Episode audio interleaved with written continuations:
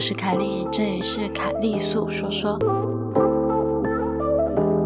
今天来说个两篇短篇的日本怪谈吧，希望你的耳朵能带你感受到毛骨悚然的氛围。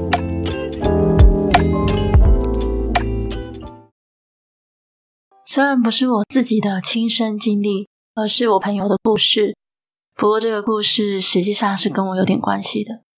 大约两年前，我让我的朋友拿走我出于兴趣做的人偶，结果朋友拿走了人偶之后，他说过了一星期开始，只要到了半夜，他房间的窗户居然出现了敲击声，不知道被谁敲得咚咚作响。朋友的房间是在六楼，窗户外面并没有阳台。更可怕的是，他还会听到像猫一般低沉的呻吟声。不过我的朋友啊，他是不相信幽灵之类的那一套东西的性格，所以当下他只是觉得啊，风好强啊，猫咪吵死人啊。但是当我听朋友这样跟我说的时候，我就在想说，人偶哪里怪怪的吗？所以我后来就跟朋友说，把人偶给我吧，给我之后应该会没事。就如同我所想的一般，当我把人偶收回之后，朋友家里的那些现象也就停止了。可是。过了四天之后，朋友就打电话给我说：“可以把人偶还给我吗？”我疑惑地问他说：“为什么？”朋友就说：“因为我做了奇怪的梦。”根据朋友所说呢，人偶不在的当天晚上开始，他就看见房间的角落里有黑色的影子，而且那个东西会在他睡觉的时候，整个趴到他身上舔他的脸，还用一种难以言喻的声调低语。碍事的家伙，终于走了。朋友好像会做这种怪梦，这种梦持续了三天，导致他睡眠不足，已经忍无可忍了。他在电话里跟我说：“人偶在的时候，我总觉得比较安心，也不会做恐怖的梦嘛。”后来在朋友一再的请求之下，我就将人偶再度给了朋友。距离那件事到现在也已经过了两年，朋友和那个人偶依然和平的生活在一起。在那之后，也没有梦到诡异的梦。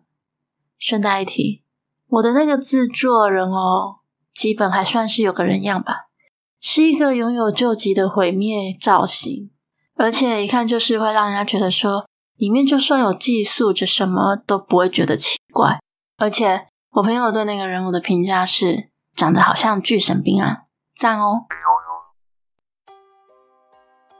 我还小的时候，每年暑假都会回乡下老家。由于乡下老家是务农人家，占地非常广阔，房子的结构就像龙猫里面那个老奶奶家一样。我每次和弟弟回到乡下的时候，每天都在家里玩捉迷藏，或是在外面抓昆虫，过着怎么玩也玩不腻的日子。某一天，我们两个一如往常的在宽广的家中玩着捉迷藏，由我当鬼，弟弟躲起来让我找。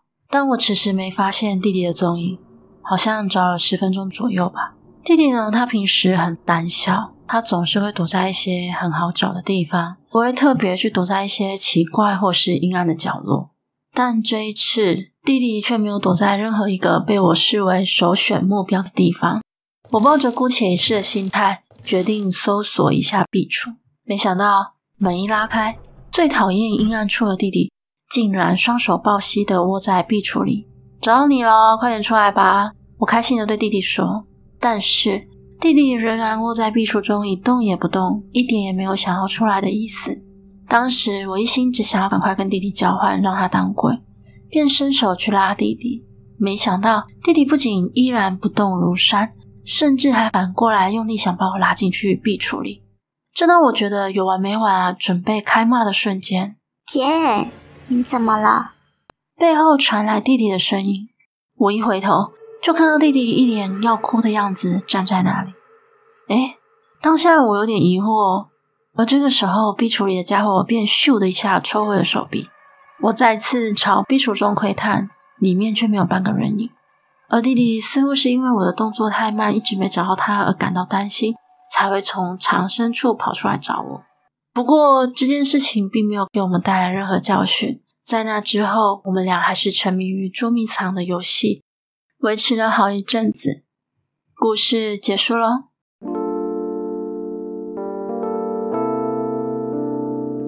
今天的节目就到这里喽欢迎在 first story 的留言区留言给我也可以到 youtube 或是 fb 粉砖找我。下次你想听听什么故事呢？我们下次见喽。